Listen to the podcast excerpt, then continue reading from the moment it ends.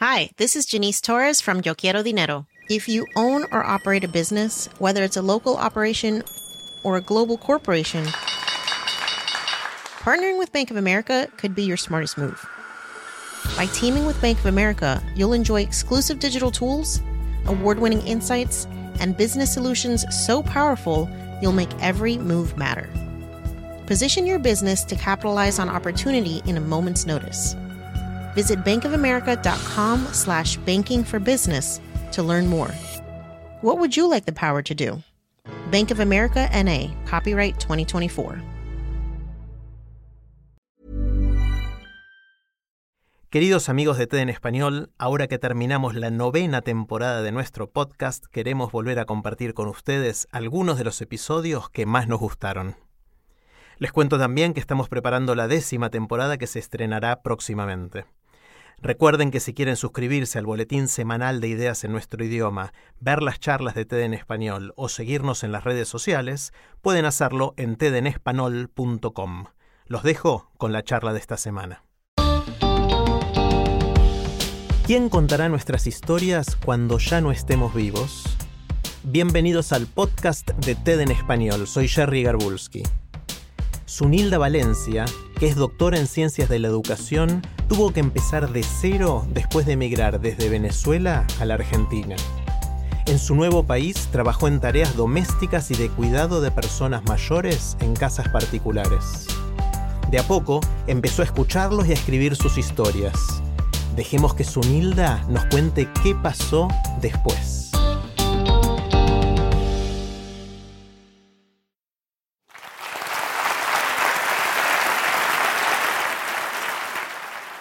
Tengo varios días tratando de comunicarme con María y esa mañana decidí visitarla. Cuando las puertas del tren se abrieron, me sentía súper emocionada porque le iba a contar a María que el libro con su historia ya estaba listo. Cuando llegué, la portera estaba limpiando la vereda. Nos saludamos y me dijo que María había fallecido. Lo lamenté profundamente. Realmente no me lo, no me lo esperaba. Escribí una nota para el hijo de María que en parte decía, tengo algo que le pertenecía a tu mamá, ahora es tuyo. Ese mismo día se comunicó conmigo y quedamos de vernos en un café. Cuando le mostré el libro, que habíamos escrito juntas, lo primero que Carlos hizo fue detenerse en el título y la foto de su mamá. Leyó varias páginas, estuvimos charlando como por una hora. Carlos estaba sorprendido. Tenía los ojos brillantes y con una sonrisa de esas que salen de lo más profundo de esas sonrisas que no se pueden ocultar o evitar. Y me dijo, Suni, es como si estuviera escuchando a mamá. Este libro es desde ahora el tesoro más valioso que pueda tener. Yo soy una mujer migrante, mamá de Sunimar, Sulimar y Suyimar, de profesión docente. Salí de mi país, Venezuela, en el 2016. Con la maleta rota me sentía vulnerable. Lo había dejado todo atrás. Triste, estaba desesperada. Necesitaba trabajar, tenía que trabajar. En mi país fui directora de una red de escuela, así que para mí lo ideal era conseguir un empleo como maestra en una escuela y logré desempeñarme en una escuela, pero como personal de limpieza. También fui trabajadora de casa particular y acompañante de personas mayores en geriátricos y cama adentro. Así conocí a María. Cuando la conocí tenía 91 años y decía que había vivido 33.215 días cada uno guardado fielmente en su memoria. Tenía la voz suave y dulce. Era delgada, tenía la piel blanca y unos ojos hermosos azules. Le encantaba conversar y vivía sola. Estuvimos juntas por seis meses. Nunca antes había hablado tanto con una persona de esa edad. Me impresionaba su lucidez y admiraba su memoria. Cuando María hablaba de sus hijos y de su nieta, el rostro se le iluminaba. Me contaba lo que había vivido, la época de los militares, su trabajo como voluntaria en Casa Cuna, sus alegrías y sus tristezas. Sus recuerdos no se parecían a los míos, pero igual que los míos habían permanecido en silencio frente a una persona extraña, frente a una desconocida. Yo nací en el campo, rodeada de personas adultas, cultivos y cría de animales. El camino era de tierra, oscuro y culebrero. Vivíamos en el rancho de una hacienda a orillas del río Limón, donde cada vez que crecía el río, la corriente era tan fuerte que se llevaba todo a su paso. Dormíamos en hamaca, mami rociaba gasoil alrededor del rancho para evitar que entraran las culebras. Fueron tiempos muy difíciles, duros. Crecí sin escuchar mi voz, pensando que no tenía nada interesante que decir, que nadie me escuchaba y que no estaba para los demás. Pero eso cambió cuando nacieron mis hijas, con mis amigas, en la escuela y en la universidad. Descubrí que mi voz sí era escuchada. Por eso sentí esa profunda empatía con María, lo que era importante para ella, el ser escuchada, también lo era para mí. Y en lo que me contaba, vi lo extraordinario que había en lo cotidiano, esas cosas que parecen simples o pequeñas, pero que son la vida misma. María hablaba con tanto entusiasmo de su vivencia que empecé a acariciar en mis pensamientos la idea de escribir. Por eso le pregunté, ¿Qué le parece si escribimos lo que me cuenta? ¿Te animás? me dijo. Sí, hacía rato que yo estaba animada. Y eran tantas las ganas que tenía de escribir que solo me centré en poner mis manos a la, a la obra. Así que cada mañana teníamos largas charlas en la mesa del desayuno. En ocasiones, María hacía una pausa miraba por la ventana y suspiraba y me decía, es un suspiro de nostalgia, Suni. Extraño mi vida, extraño a los que ya no están y extraño lo que hacía.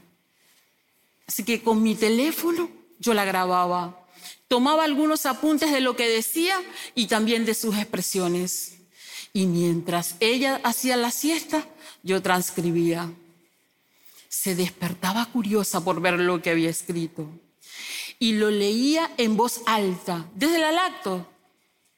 Se quebrantaba su voz y a veces lagrimeaba. ¿Por qué llora? le pregunté.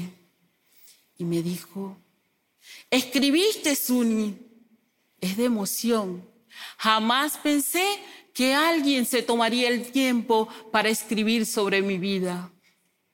Y es que sus recuerdos fluían como un río fresco y transparente. Me decía una y otra vez, esto que te estoy contando es desde mi corazón. Ese fue el título del libro y el primero que escribí. Hasta ese momento yo no me había detenido a pensar en esa necesidad que tenemos de comunicar nuestras vivencias y en ese poder sabor y efecto que tienen las palabras, de quien las dice, pero también de quien las recibe. Para María hablar de su vivencia era como tomarse una bebida energizante. Se reía a carcajadas, lloraba, suspiraba y extrañaba. Era como recuperar con las palabras la fuerza de cada etapa vivida. Y para el hijo, el libro de mamá, el tesoro más valioso que pueda tener. Y para las nietas y bisnietas, la historia de Abu en un libro les da la oportunidad de conocer un poco más sobre ella. Y como decía María, es una delicia para mí hablar con mis nietas. Ahora es una delicia para las nietas tener el libro con la historia de María en sus manos. Y el efecto que tuvo en mí escuchar a María fue inesperado, sanador e inspirador. Empecé a plantearme algunas preguntas y no encontraba respuesta. Porque al principio no podía entender cómo una persona de 91 años, a pesar de las diferentes situaciones difíciles que le tocó vivir, podía hablar con tanta fluidez de su vivencia. Desde entonces, sigo escribiendo sobre la vida de las personas mayores. Y la fórmula es muy sencilla.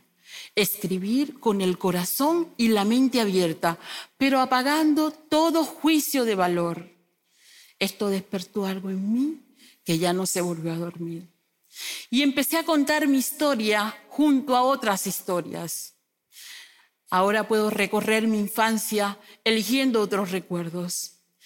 Veo a la niña que fui correr con los pies descalzos y el cabello despeinado. Escucho la corriente del río cuando pasa entre las piedras. Escucho el manduco que golpea la ropa para lavarla en el río. Escucho la lluvia cayendo sobre la tierra y repiqueteando sobre el techo de su. Escucho y me escucho. Pude entender a la niña, la adolescente y a la esposa que fui, porque siempre hice lo que las circunstancias me permitieron. Lo mismo me pasó cuando escuché y escribí la historia de mi madre. Comprendí que mami hizo justo lo que pudo. Estos libros no los hago sola. Somos un equipo de seis mujeres latinoamericanas, de Venezuela, Colombia y Argentina.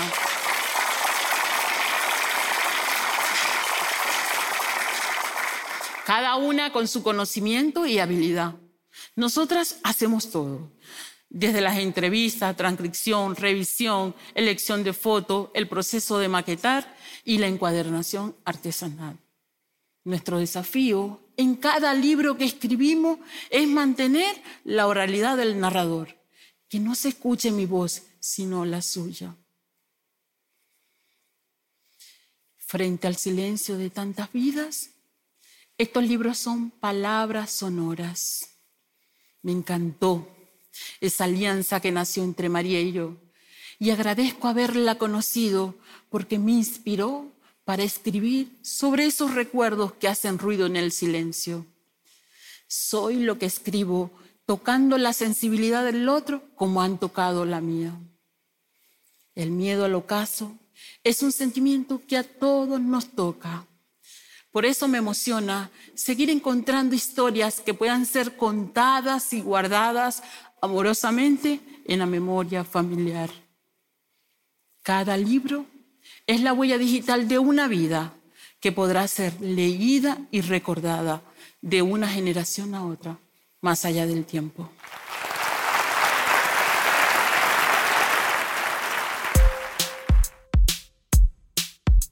Si te gusta TED en español, la mejor manera de apoyarnos es compartiendo el podcast con tus amigos. Puedes encontrar todos los episodios en tedenespanol.com o donde escuches tus podcasts. Soy Jerry Garbulski y te espero en el próximo episodio.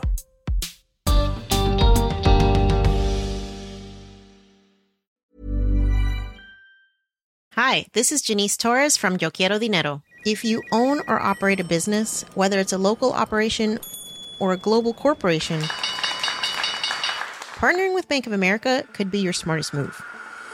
By teaming with Bank of America, you'll enjoy exclusive digital tools, award winning insights, and business solutions so powerful you'll make every move matter. Position your business to capitalize on opportunity in a moment's notice. Visit bankofamerica.com slash banking for business to learn more. What would you like the power to do? Bank of America NA, copyright 2024.